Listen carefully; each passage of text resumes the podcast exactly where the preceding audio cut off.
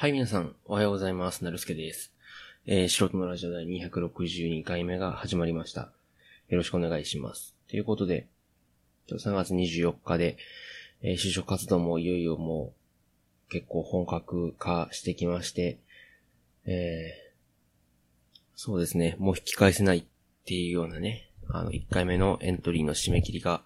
えー終わって、今みんな面接が始まったり、試験が始まったり、そんな感じじゃないですかね。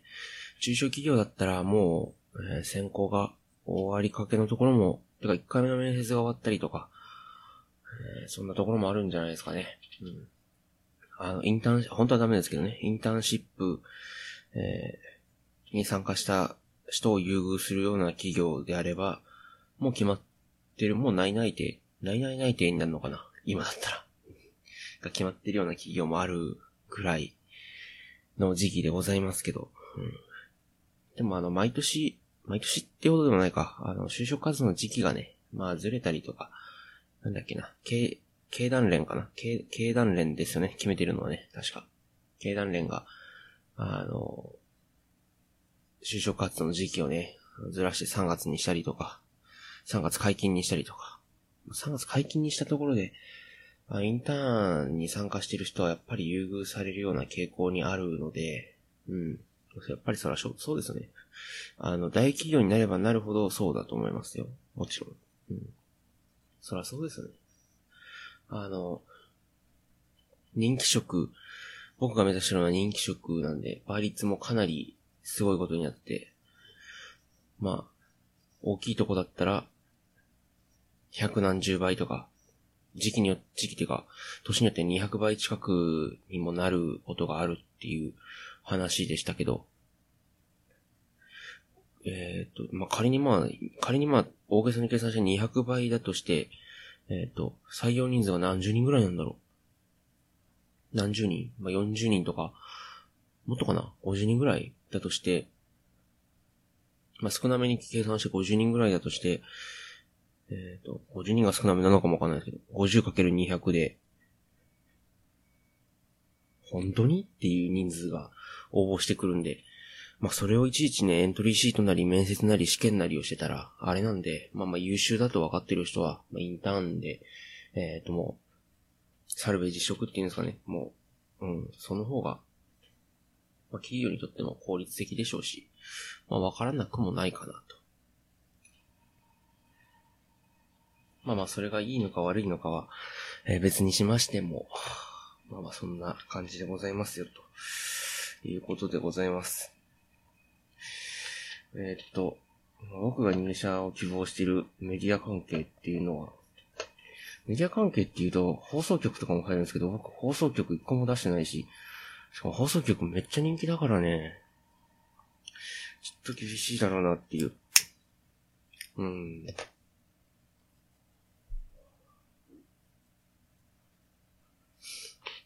放送局が意外と早くて、もう3月の終わり時点ではもう、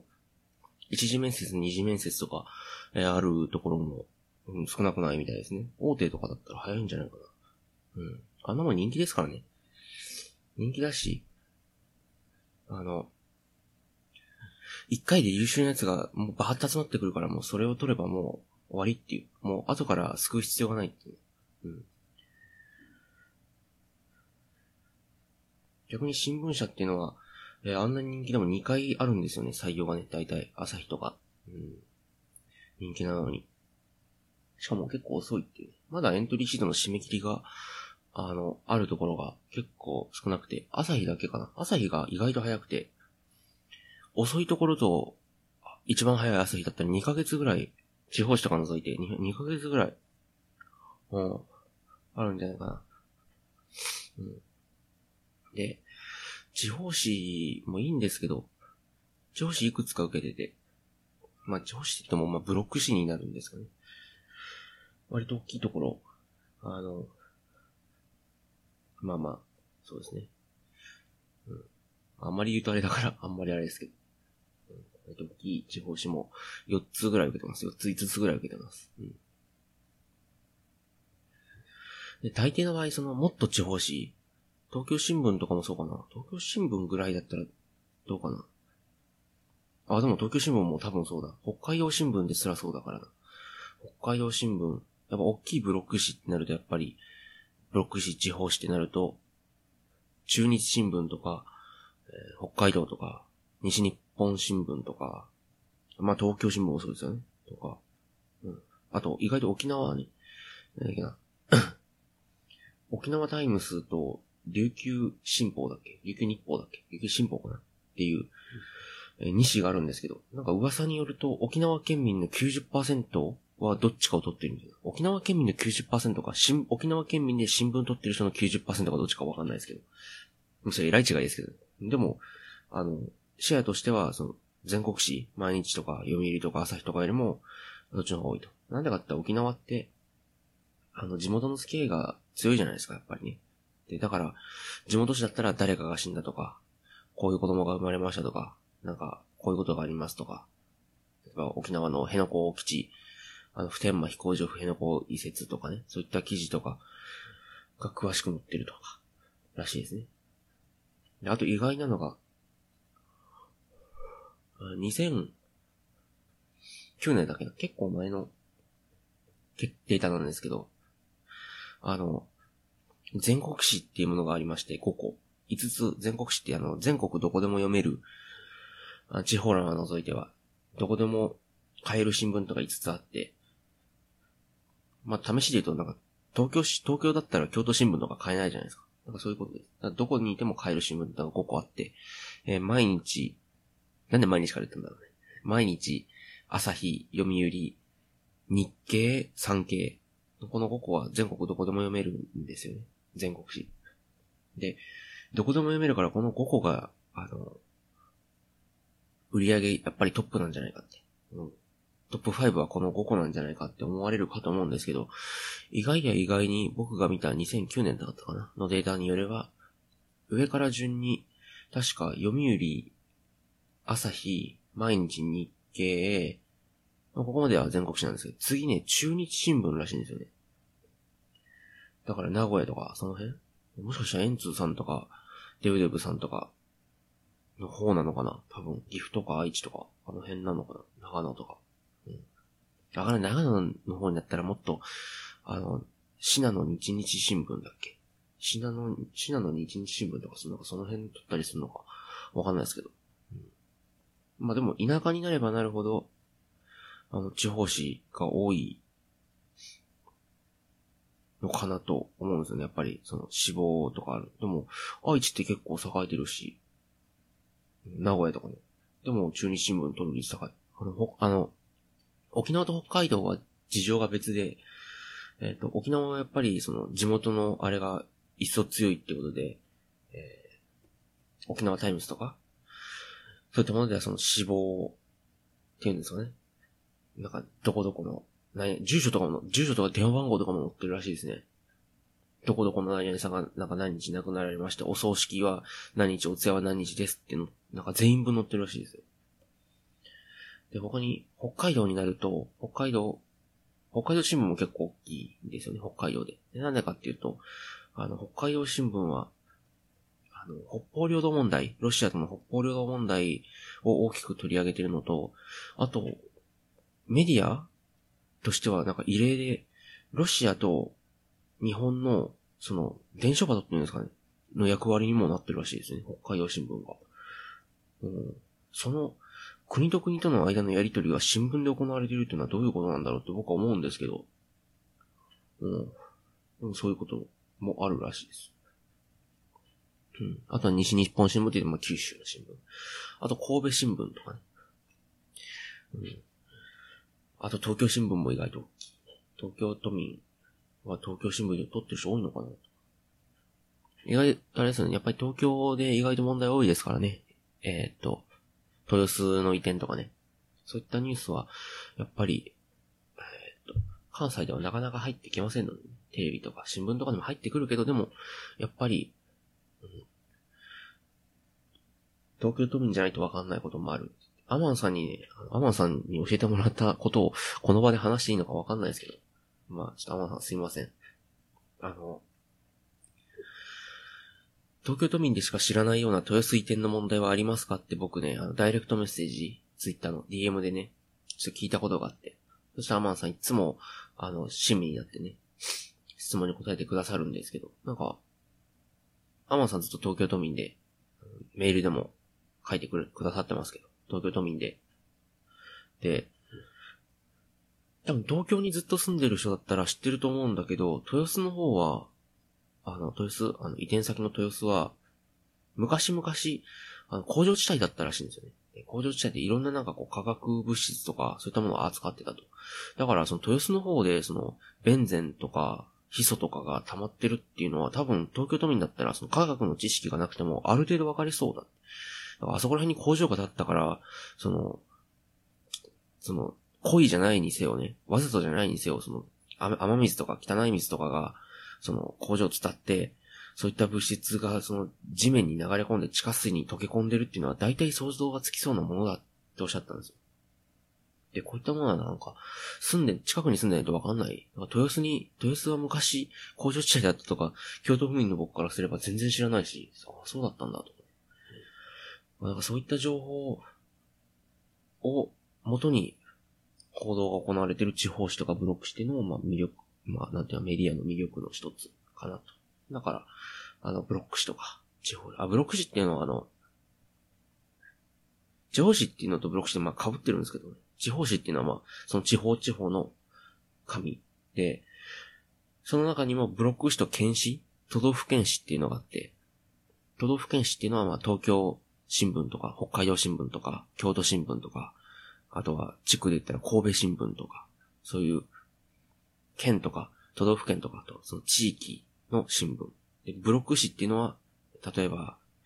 えっ、ー、と、西日本新聞とか、北海道新聞ももしかしたらブロック、まああれは県、北海道っていう一つの都道府県だから、でも範囲的に見たらあれはブロック紙なんだけど。西日本新聞とか、九州全体での、他にあるのかわかんないですけど、まあまあそんな感じ。中部新聞とかありも、ありそうですけどね。わかんないですけど。東日本新聞みたいな。そういった検視がありそうな気もしなくもない。うん。っていう感じなんですね。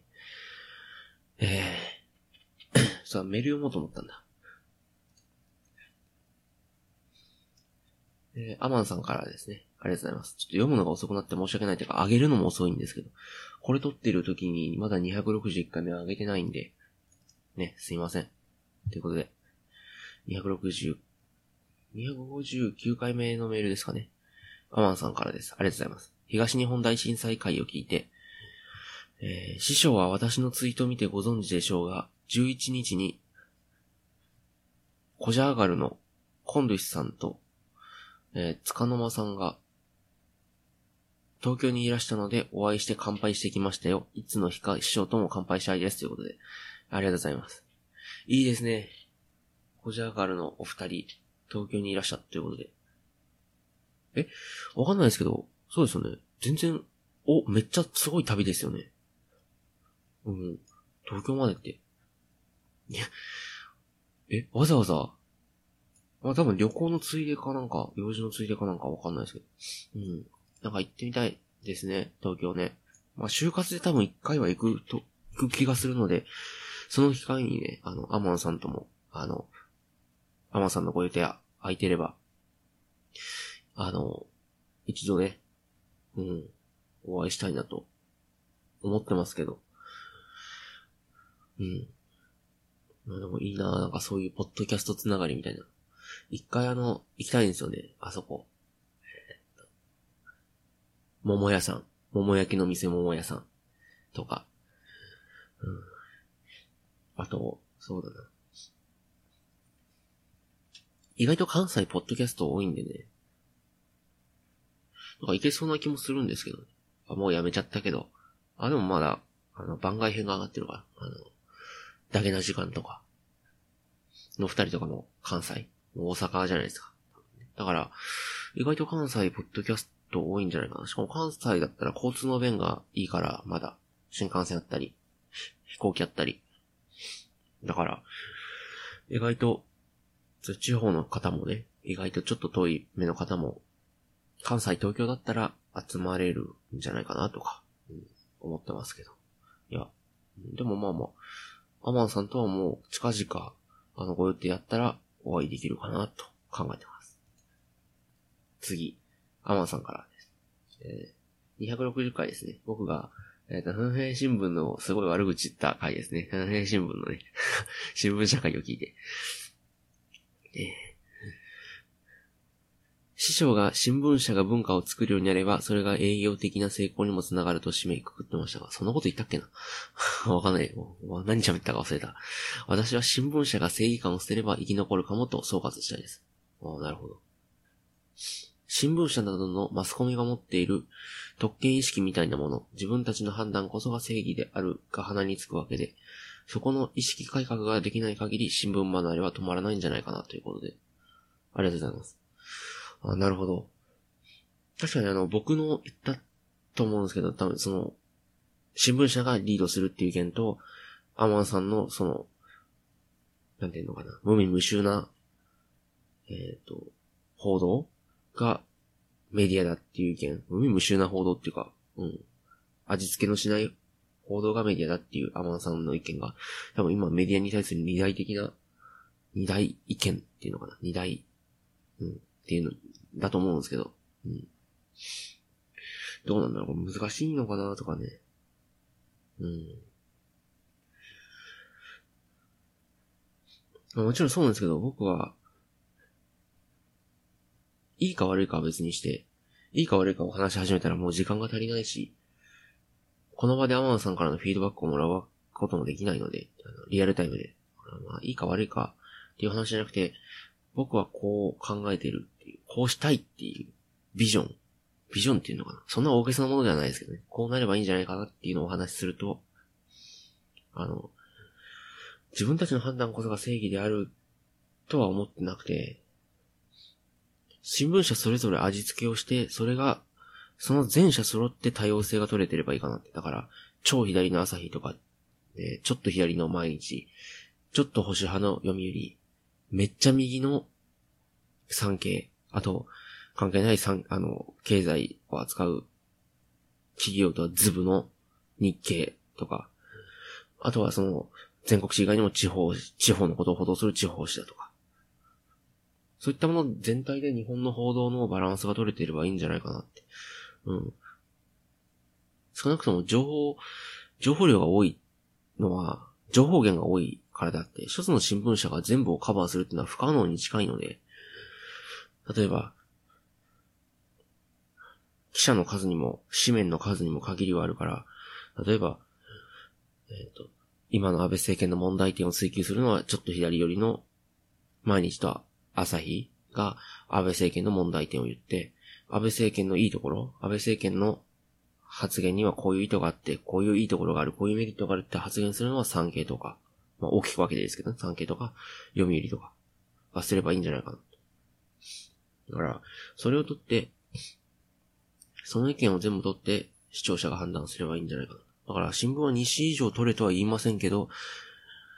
まあ、意思だけを読むんじゃなくて2紙読めばいいか。まあ、ポータルサイトを読んでる時点で、まあ、ポータルサイトにかかってるバイアスは、があるんですけど、まあ、それを抜きにしても、ポータルサイトにはいくつかの新聞が載ってるんで、まあまあ、あとテレビとかでもね、あの、なんだっけ。朝の情報番組とかで、あの、東京新聞の一面はこれですとか、読売の一面はこれですとか言ってるんで、あの、一紙だけを完全に、完全に一紙しか読まないっていうことは、あの、ないかと。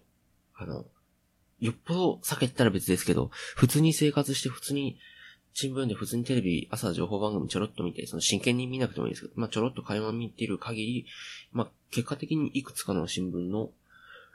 論調には触れてるのかなと。まあ、それがいいんじゃないかなと思うんですけど。うん。まあ、その、僕の批判、批判っていうか意見が論理的かどうかっていうのはまあ別として、アマンさんのように、その、情報を無味無臭に、アマンさん、このメールでアマンさんが言いたいことがそう、そうとは、そうだとは思わないですけど、アマンさんがいつもおっしゃってるように、無味無臭っていうのかな。情報だけを正しく伝えることのデメリットとしては、まあ、新聞社のなんかこう、特色がなくなって、それこそ守備範囲が広くなるんじゃないかとか。あとは、人間っていうのはそんな賢いものじゃないですから。例えば、えっ、ー、と、意識づけのために、例えば、なんかこんな事件がありまして、何、何、何、何々容疑者何十何歳が人を殺しましたっていう報道でもいいんですけど、被害者はこれこれですっていいんですけど、そうじゃなくてやっぱり、悲しみに訴えかけて、感情に訴えかけて、よ、あの、世論を動かすっていうのかな？世論をかき立てることも重要だと思ってて、例えば、えっと、そうだな。なんていうかな。あの、東日本、あの、東日本大震災とか、オウムとか、オウムの地下鉄サリンとか、あとは、えっ、ー、と、この前やりました、1月にやった、あの、あれ、阪神淡路大震災とか。そんなもう何、十何年とか、もうトロ20年前？え、もう20年前？えっと、ですか？の、地震のことなんて取り上げなくていいじゃん。っていうことではなくて、やっぱり、その時にあった、その感覚とかを、感情とか感覚とかをもう一度伝え直したりとか、人々の訴え、当事者じゃないとわからないことってあるんで、その感情を、あの、映し取って、それを全国に発信するっていうのも、僕はそっちの方が新聞社の大きな役割なんじゃないかなって思うんですよね。うん。どっちかっていうと。正しいニュースっていうのは、まあまあ、通信社も書くしね。共同通信、時事通信も書くし。うん。しかも共同通信、時事通信っていう通信社が書いた記事を、